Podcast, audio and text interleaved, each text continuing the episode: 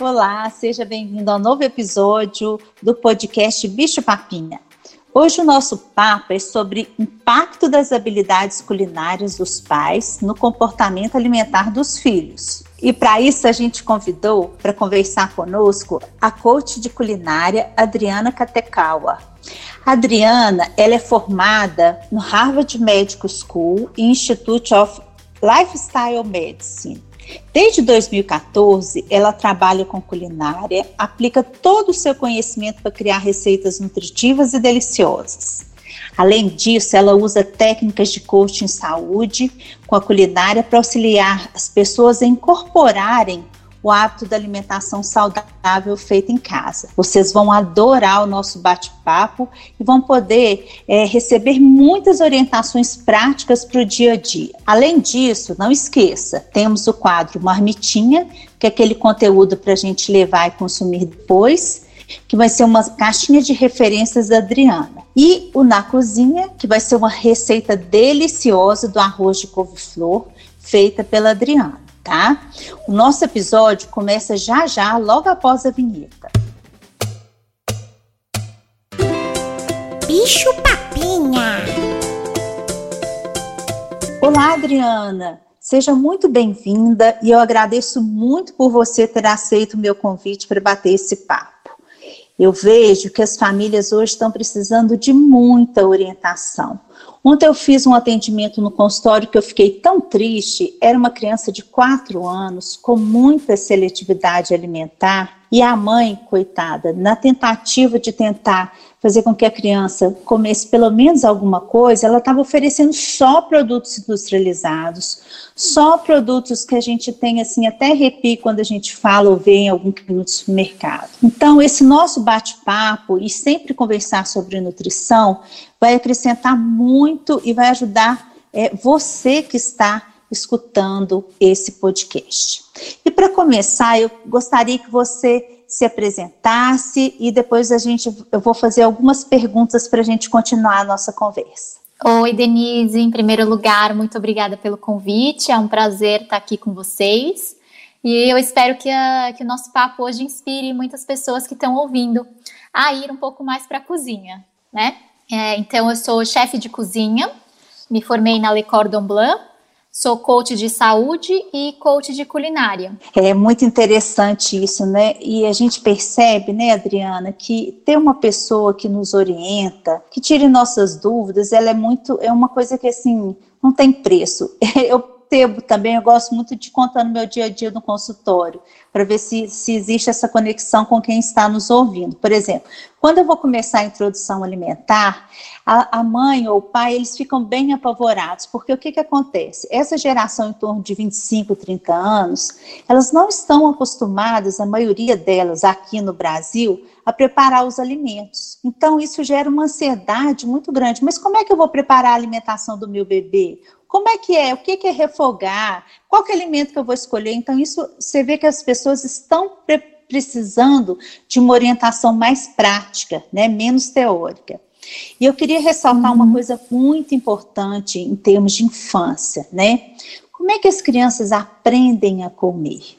Elas aprendem a comer através da observação, o que, que a família está fazendo, quais são os alimentos que a família escolhe para oferecer para eles, pelo exemplo, como é que o pai come, como é que a mãe come, como é que o cuidador dessa criança ele tá, está envolvido com esse ato de alimentar. E além disso, a gente vê que além desse exemplo, ele tenta a todo momento, né, imitar o que está sendo feito, precisa também que seja um meio favorável. O que é um meio favorável? Precisa ter disponibilidade de alimentos na infância. E quanto mais novinho, principalmente entre seis meses a um ano e pouquinho. A criança ela está muito curiosa, então ela vai aceitar com muito mais facilidade os alimentos. Nós não podemos perder essa oportunidade de oferecer esses alimentos numa idade precoce para poder criar esses hábitos, né? Com certeza, e até tem alguns estudos que mostram, né, que o que as crianças comem e apreciam com dois anos de idade é provavelmente aquilo que elas também vão gostar e apreciar com 20 anos de idade né? E eu acho que é muito legal isso que você falou de que as crianças aprendem a comer pela observação, né? Não é a gente falar, ah, come isso, come aquilo, mas sim ela vendo os pais comendo aquilo. E sabia que cozinhar também é muito pela observação. Então, é, as habilidades culinárias, é, através dos estudos, eles também mostram que as pessoas que sabem cozinham em casa é, é, porque tiveram um modelo na própria casa, então às vezes a mãe, o pai, a avó, né, aquela funcionária que cozinhava em casa, tinha esse modelo que cozinhava em casa e ela foi aprendendo em casa mesmo. E a gente vê isso na prática, assim, sempre que eu tenho clientes que não cozinham nada, eles sempre falam, ah, nunca, minha mãe nunca cozinhou, é, nunca teve ninguém assim que me incentivasse a cozinhar, me mostrasse alguma coisa na cozinha. Então acho que isso também é bem importante, né, o modelo dos pais, dos cuidadores. É, isso faz toda a diferença. E muitos, você citou aí né, a questão dos trabalhos científicos, e os trabalhos hoje estão mostrando que, por exemplo, hoje a gente está pedindo muita redução dos consum, do consumo de alimentos ultraprocessados. E a, naquela família que a mãe, o pai ou, ou o cuidador tenham alguma habilidade culinária, provavelmente é, o, o, consumo desses alimentos pré-preparados, né, só para você esquentar no micro-ondas, ele cai drasticamente. Então, assim, você uhum. propicia mais saúde pelo fato de ter essa habilidade de saber cozinhar né? E não precisa ser chefe de cozinha, né, Adriana? Com certeza, é. Isso também eu vejo com os meus clientes atualmente. Então, assim, antes de fazer o coach de culinária, muitas pessoas, eu sempre pergunto qual é a porcentagem de comida feita em casa, né? Então, eu, a gente sempre avalia antes e depois do curso, do coaching. E a gente vê que realmente a comida feita em casa, essa porcentagem ela aumenta muito quando as pessoas aprendem outras técnicas de cocção, outros tipos de tempero, outros ingredientes que ela não conhecia, para poder variar essa alimentação de um jeito também mais prazeroso se não for algo gostoso, a pessoa não vai se motivar a fazer e a comer. E uma coisa que eu fico, que eu acho engraçado, assim, mas eu não posso mostrar que eu tô achando engraçado para a família, né? Esses meninos, principalmente os que têm assim um quadro de, de restrição alimentar, dessa seletividade, às vezes a mãe fala assim: olha que interessante, ele não come arroz na minha casa. Mas quando vai comer na casa da avó, o arroz que a minha mãe faz, ele come uhum. muito bem, né? Então tem isso uhum. mesmo, né? É, essa questão da aparência dos pratos, quais são os temperos uhum. que você está usando. Então, tudo isso vai impactar nessa aceitação. Com e aí, certeza. Adriana, além é, desse impacto positivo que a gente vê é, né, no preparo dos alimentos, sendo assim, a gente vai disponibilizar alimentos que, que são mais funcionais, né, que tem essa propriedade de dar saúde a hora que a gente está ingerindo esses alimentos, tem a questão emocional também, né? Esse benefício emocional de da criança estar recebendo alimentação em casa e de preferência sentada na mesa com mais pessoas, isso é muito grande, né? Demais, demais. Tem até um livro que depois eu vou falar um pouco mais dele, é, da Bill Wilson. É super interessante, o livro chama Como Aprendemos a Comer, né? Então, por que, que a alimentação dá tão errado para tanta gente, como podemos fazer escolhas melhores. E ela cita vários estudos, é praticamente também uma revisão antropológica, relatos pessoais, e lá a gente vê muito essa associação, né, de como são as influências desse comportamento no comer, né? Porque o comer não é só uma questão de uma necessidade fisiológica, uma questão de nutrientes. É também uma parte cultural e emocional, né? Parte da nossa vida e da nossa história. É, esse, esse comer em família, ele estreita muitos laços familiares, né? Eu falo que eu brinco que aqui em casa, na sexta-feira antes do, que, desse período do, do, isolamento, a gente tinha a oportunidade de cozinhar os quatro juntos na sexta-feira à noite. Então, é todo um uhum. ritual veste a roupinha, escolhe durante a semana o prato. Então era muito legal, era uma terapia, né? Agora está sendo quase que todos os dias esse, esse momento por conta do momento que a gente está passando. Mas isso é importante a gente ver que as famílias estão esquecendo, né? Um pouco dessas uhum. coisas simples, né? A gente não precisa complicar o nosso estilo de vida, né? A gente está voltando para a simplicidade, né? O, o que os nossos avós faziam Outra coisa muito legal, Adriana, que eu falei assim que cada podcast que eu vou gravar, cada pessoa, né, que eu vou entrevistar, eu aprendo demais com vocês. E eu percebi um projeto muito legal que você faz é, para dar sugestões de trocas, né, que são as pitadinhas de mudanças. Você pode hum. contar um pouquinho mais para gente? Que legal. É, eu tive essa a vontade de fazer essa série, né, lá no Instagram, porque como coach de saúde a gente trabalha muito com essas metas smart, que são metas é, específicas, mensuráveis, baseadas em ação, realistas e durante um específico período de tempo. Então a gente chama de passos de bebê, né? Baby steps. Quando a gente quer criar um hábito novo, a gente precisa de pequenos hábitos novos que vão essa mudança. Você não pode mudar né? É que nem aquela, como eu falo, aquelas resoluções de ano novo, né? Assim, ai, ah, vou parar de fumar, vou emagrecer 10 quilos. É, isso não acontece de um dia para o outro, são pequenos passos, pequenas ações que vão te levar a esse objetivo. Então, eu pensei em dar pequenas ideias, né, sugestões de mudança que as pessoas poderiam facilmente implementar é, dentro da cozinha, dentro dos seus hábitos alimentares, para ter uma alimentação mais saudável, poder cozinhar mais fácil e de uma forma mais habitual, né? Como um hábito mesmo. E aí, nessas pitadinhas de mudanças, eu queria começar é, falando a respeito do sal. A gente pede muito para nesse primeiro ano de vida, principalmente, que a gente não coloque o sal nos alimentos, porque criança ela é, conheça um alimento, todas as experiências sensoriais de uma maneira muito mais natural. E a gente sabe o risco que é a gente é, acrescentar o sal, principalmente nesse momento de aprendizado, e isso tornar um hábito que fica depois muito difícil da gente reverter, e a gente sabe dos perigos, né, em termos de saúde, ou criar, causar doenças, não só hipertensão arterial, existem várias doenças causadas pelo consumo excessivo de sal. Então a gente pede muito para retirar. E aí o que, que você dá de sugestão no lugar do sal? O que, que a gente pode colocar nessas primeiras alimentações, principalmente para que esse sabor, o olfato, sejam é, né, mais chamar a atenção do alimento através de não do sal e dos outros sabores? Sim, eu acho que é, a principal, o principal ingrediente aí é usar ervas frescas e especiarias. Então, ervas frescas pode ser salsinha, bolinha, tomilho, alecrim, é, manjericão, orégano, sálvia, né? Todas essas ervas frescas, elas vão trazer muito sabor para os alimentos. E as especiarias também. Então, canela, páprica, cominho. E muitas vezes as pessoas acham que bebê não, não gosta ou não pode comer. Claro, a gente coloca uma, uma pitadinha mesmo. Assim, é, né? bem quando pouquinho. A quando a Clarinha começava a comer, às vezes nas primeiras preparações, né, que eram mais purezinho, assim, logo na introdução de seis meses, é, eu, por exemplo, cozinhava vagem no vapor e daí na água que eu tô cozinhando a vagem, eu colocava um alecrim.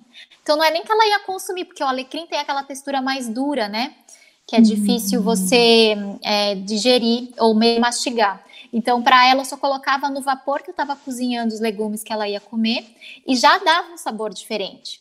Né? Então, assim, ah, usar essas ervas são muito interessantes. É, fazer um caldo caseiro, na verdade, é, é, o primeiro passo que eu falo para qualquer família de, com crianças de qualquer idade, porque aqueles cubinhos né, de caldo são super prejudiciais para a saúde, tem uma quantidade enorme de sódio e vários outros componentes que não são nem alimentos, né? São é, produtos é. da indústria.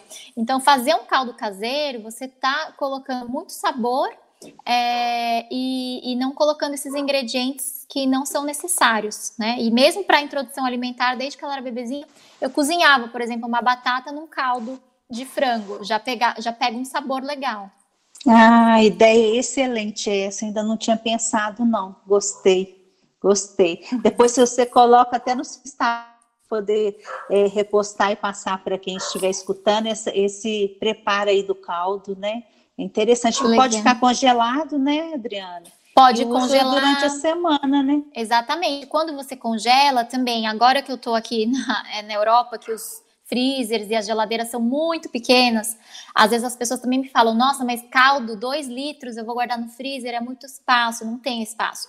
Então você pode reduzir esse caldo pela metade, então deixar evaporando né, pela metade do que ele é e, e, congelar em forminhas de gelo. E aí, quando você for usar, você coloca mais água, porque o sabor vai estar concentrado, né, para diminuir espaço no freezer. Ah, muito legal. Adriana, e questão de gorduras, de carboidratos, tem alguma, assim, alguma observação que você tem que passar para a gente que é mais relevante?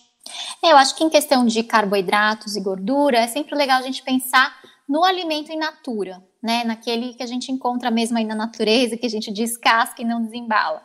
Que a gente fala que acho que é a regra mais prática para você pensar, ah, é, é, melhor escolher esse ou aquele, né? Então, em relação a carboidratos, é sempre preferir cereais integrais ou tubérculos, né? Como arroz integral, é, quinoa, pães, batata doce, inhame, mandioca, também tem milho, aveia. As frutas também são fontes de carboidrato, banana, maçã, manga. É, leguminosas também, então feijão, lentilha, grão de bico. E as gorduras, sempre dá preferência a gorduras insaturadas, né? Então, você encontra essas gorduras boas, que a gente chama, é, nas castanhas, né? As amêndoas, nozes, no abacate, é, em peixes mais gordos como salmão, atum, sardinha, no azeite, na azeitona, nas sementes como a chia, a linhaça, semente de girassol. E nos ovos e chocolate amargo também a gente encontra é, essas gorduras boas. E aí o que eu só falo para evitar mesmo são os carboidratos providos de produtos industrializados, né? Então, assim, é, bolachas recheadas, aqueles cereais matinais açucarados, é, macarrão e pão branco em grandes quantidades. É sempre legal alternar com o, a versão integral, né? É, é, tudo é o equilíbrio, né? Quando a gente fica estudando muito assim, os tipos de dietas que tem ao longo do mundo e relacionando com longevidade, a gente vê que uma coisa em comum é a diversidade alimentar, né? A gente não evitar essa monotonia, é apresentar todos os grupos alimentares, mas de uma maneira equilibrada, né? Essa restrição muito grande de alimentos, eu fico um pouco preocupada, principalmente na infância, que a criança está nesse momento de aprendizado, né?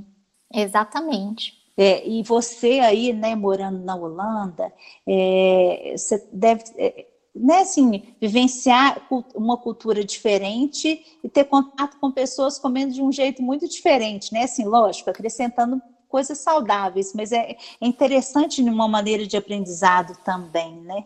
Ah, é muito legal. Acho que a melhor parte assim de morar fora ou de viajar, né, é conhecer outras culturas, é conhecer é, outras receitas, outros sabores, que assim a gente vai aumentando nosso repertório, né? A única coisa que eu não tive coragem ainda de provar aqui, eu acho, é um café da manhã típico holandês. Denise. Ah, é como é que é? Conta pra nós. Não, você não acredita, não. É, parece até gostoso, mas assim, não tive coragem.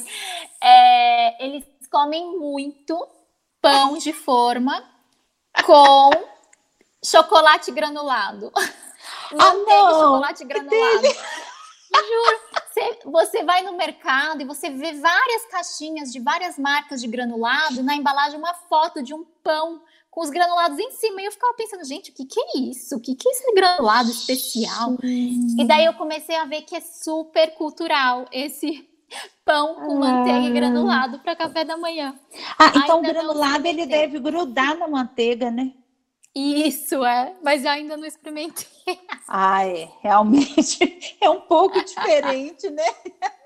É, ai, gente, eu, é muito interessante a gente observar isso, né? Uma outra coisa importante que eu acho importante da gente enfatizar, né, é a questão, por exemplo, é, eu vejo muito assim, ah, doutora Denise, não adianta, não gosta de feijão, já tentei mudar o modo de preparo e eu já desisti. Aí eu sempre faço aquela perguntinha básica assim, você come feijão? Não, eu odeio feijão aqui em casa, é. assim, só depois que nasceu que a gente começou a comprar feijão. Então a gente tem que preocupar, sim, é, eu, eu, levo muito em consideração a questão cultural, mas como é uma classe de alimentos que faz a diferença para aquela criança, a gente, independente da gente gostar ou não, a gente deveria apresentar para essa criança. Né? Eu acho Com que a gente certeza. não pode deixar essa criança ser privada de um alimento, de um grupo alimentar tão importante, porque eu não gosto. E lembrar o seguinte, que é, é assim, vai oferecer a primeira vez o feijão para a criança e eu não gosto do feijão. Então, a primeira caretinha ou primeira manifestação que não aceitou bem, fala, tá vendo? Puxou para uma mamãe. É a genética, né? E não ah, é bem sim, assim, né? Uhum, é. Não, e os estudos também né? mostram, né? Que assim, às vezes a gente pensa, nossa, mas já tentei cinco vezes. Mas aí os estudos mostram que para uma criança, às vezes, aceitar um alimento novo, você precisa introduzir 12, 9, 12 vezes, né? É, e aí eu sempre gosto também de dar outras alternativas para essa mãe, né, para esse pai. Então assim, é não comer o feijão, tudo bem, vamos testar então, começar testando outras leguminosas, talvez leguminosas que tenham um sabor um pouco mais neutro, como o grão de bico, por exemplo, né? É. É, aí é, começa com essas alternativas. É, a gente sempre, assim, é bom que cada grupo alimentar é uma variedade muito grande. E pelo menos aqui no uhum. Brasil, né, a gente tem essa disponibilidade dessa variedade muito fácil, né? É muito fácil. É, e né? faz e um grande benefício do Brasil, né, comparado com outras culturas, assim, morando nos Estados Unidos ou mesmo aqui, é ver como o arroz e feijão é parte da nossa cultura, né, alimentar. É. Então isso já é um grande caminho andado. A gente está acostumado, a gente gosta de comer o arroz e feijão. E é uma coisa super nutritiva, né? E, e acessível, bem, era acessível economicamente. É. Hoje, a hora que eu estava escrevendo, né, assim, porque sempre no dia que eu vou gravar, a gente grava dois podcasts por dia. E aí eu fico uhum. estudando, vendo se tem alguma novidade para poder passar. Eu lembrei uma coisa da minha infância muito legal. Eu morava no interior de Minas, sabe, Adriana? E lá uhum a gente chama passos. Lá a gente tem a cultura, tinha, né, a cultura na minha época, é, as mães, elas iam comprando enxoval para as meninas, para quando as meninas casassem, já tinha aquele enxoval todo bonito, né, as toalhas bordadas, enfim, né, e uma mãe ficava competindo com a outra de quanto quer. E na minha casa, minha mãe falava assim para mim, Denise, eu não vou comprar seu enxoval, não, eu vou deixar para comprar, mas na época que você for casar. As minhas amigas que as mães fizeram enxoval quase que não casaram, sabe? a gente morria de rir. Mas por que, que eu estou contando isso? Mas uma coisa desse preparo para o casamento eu fiz e eu adorava. É o livro de receita. E eu tenho o meu livro de receita até hoje. Então a gente fazia tudo à mão. E aquela que legal, receita não era. conhecia essa tradição. Não, é muito legal essa tradição. Os, o meu, eu tenho dois livros de receitas. Depois eu vou te mandar foto para você ver que lindos que são. E aí a gente. Ah, eu quero uma receita. Bordava, assim, sabe igual hoje tem esse lettering de fazer tudo bonitinho. Só que Sim. naquela época não tinha essas coisas chiques, né? Mas o legal é que cada receita vinha o nome da pessoa. Então era assim: broa da vovó é, ah, que demais. da tia Cláudia. Então, assim, tudo tinha um nome da pessoa que te passou aquela receita. Ah, e tem coisa mais né, Olha, incrível para memória afetiva do que isso? Pois é. Então, assim, hoje eu estava lembrando disso, eu fiquei assim, deu uma saudade, porque eu lembro de passar várias tardes sentada com a minha avó, que morava na minha cidade, copiando as receitas que ela tinha sabe? Ah, isso é me deu uma saudade, me deu uma saudade muito grande.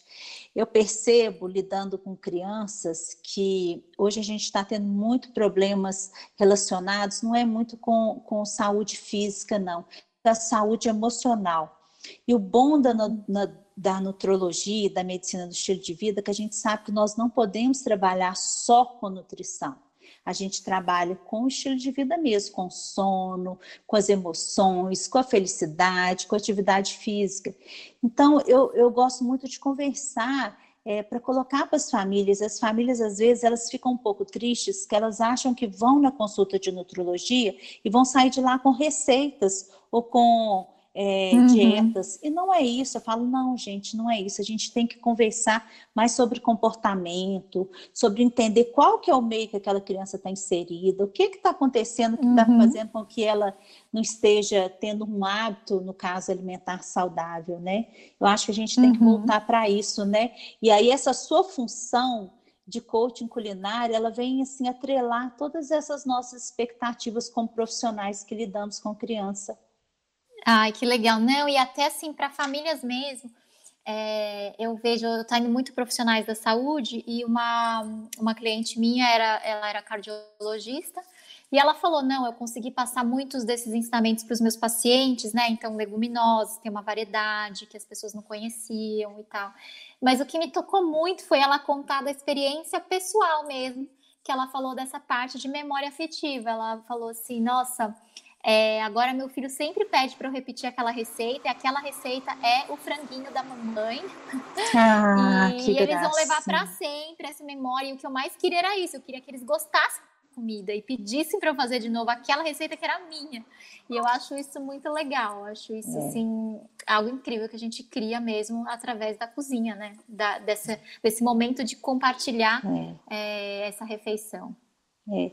E quando eu, eu idealizei o podcast Bicho Papinha, é, o ponto central, o objetivo central desse projeto é essa conexão né, de pais, alimentos uhum. e as crianças, né? Porque eu acho que isso a gente trabalha muita coisa, assim, não só alimentar, que vai refletir de um modo muito benéfico através da vida toda, né?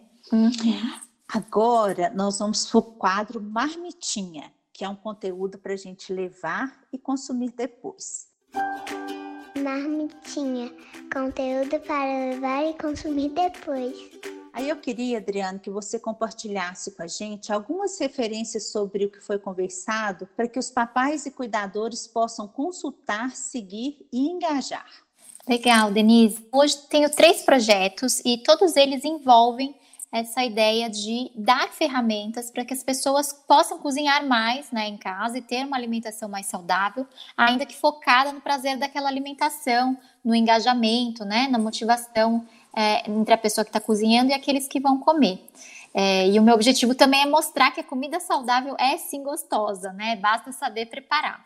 E aí, um, o meu primeiro projeto é o coaching de culinária, então, eu, eu alio essas técnicas de coaching de saúde com a gastronomia para ensinar principalmente profissionais da saúde a construírem esse hábito de cozinhar em casa e podendo então passar esse conhecimento para os seus pacientes, uh, tendo uma alimentação mais saudável na sua, na sua própria casa, com sua família e também uh, disseminando para os pacientes, né?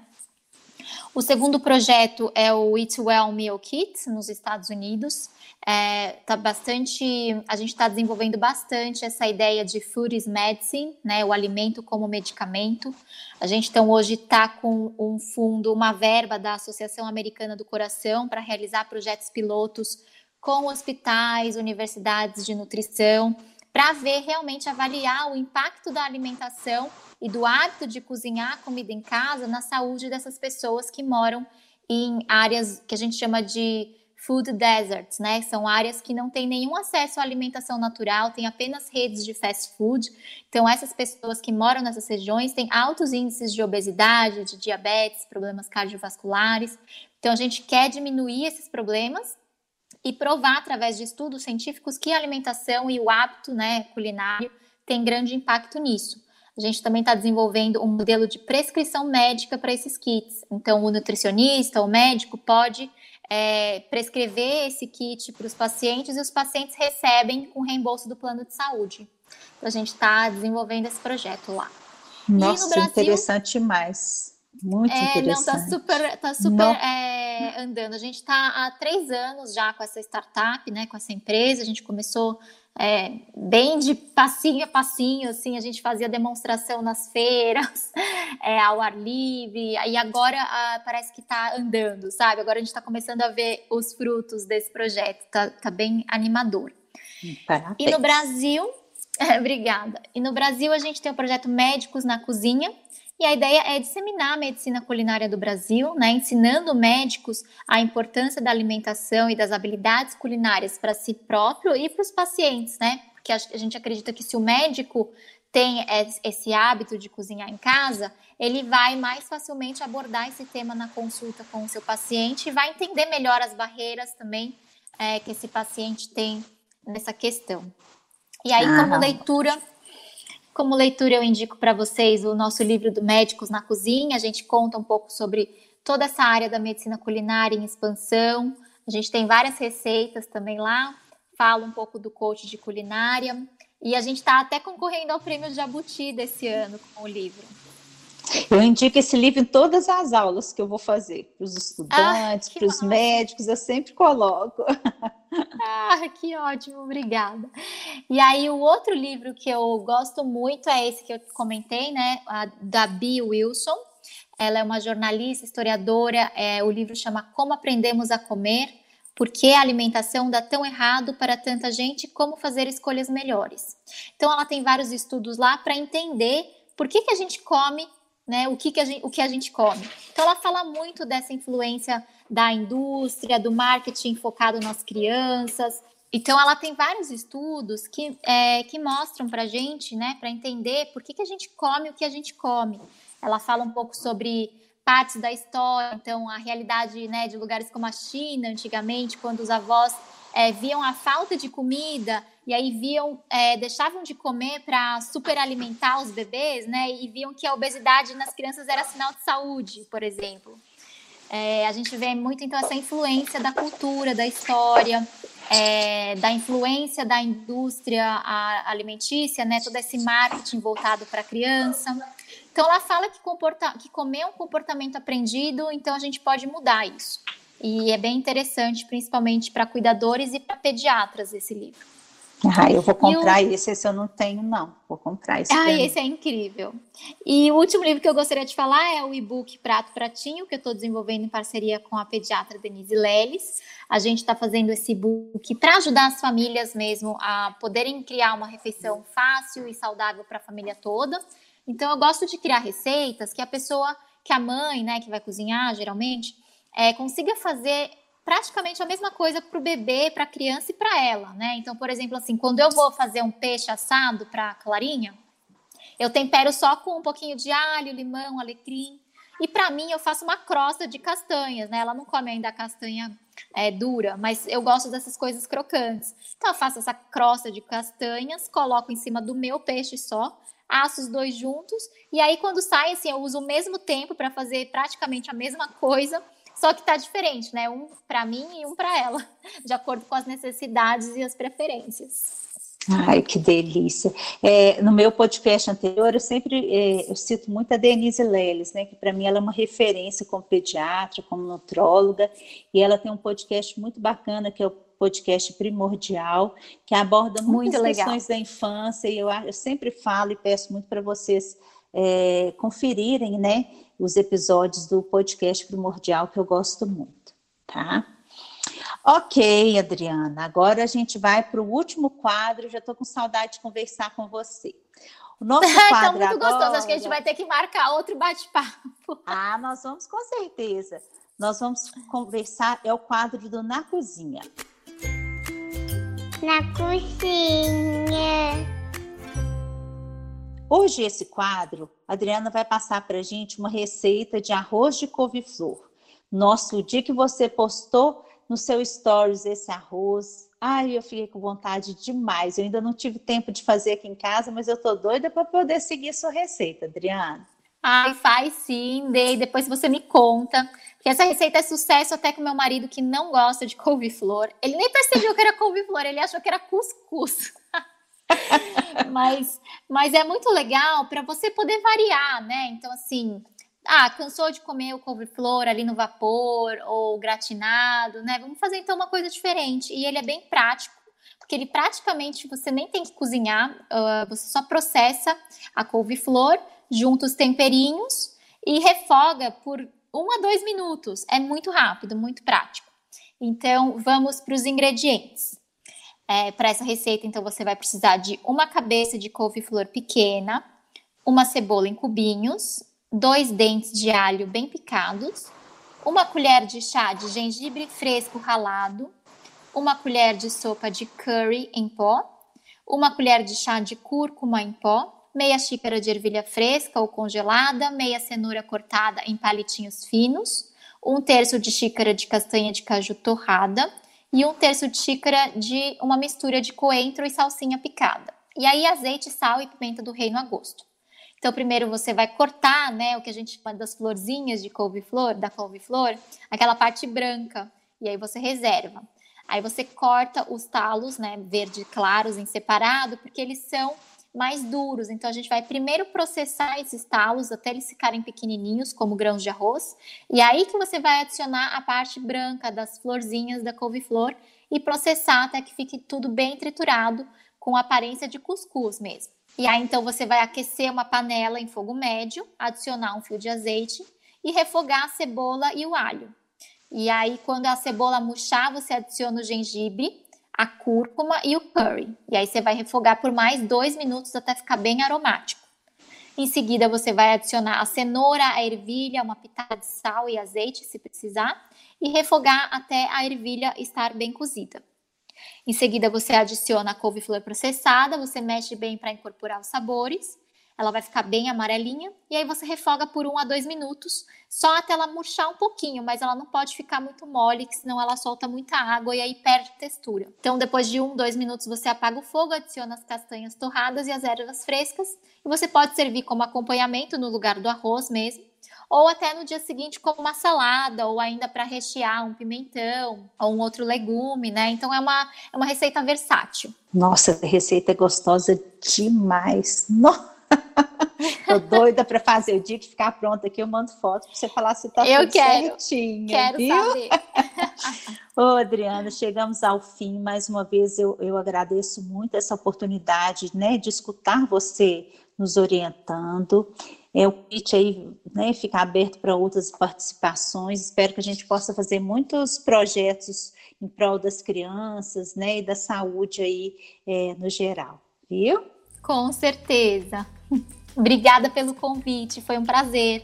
Obrigada por ouvir esse episódio que foi produzido com muito carinho. Eu sou Denise Brasileiro, pediatra e nutróloga, e você pode nos acompanhar pelo Instagram, bichopapinha.pod ou entrar em contato pelo e-mail bichopapinhapod.gmail.com. Até a próxima!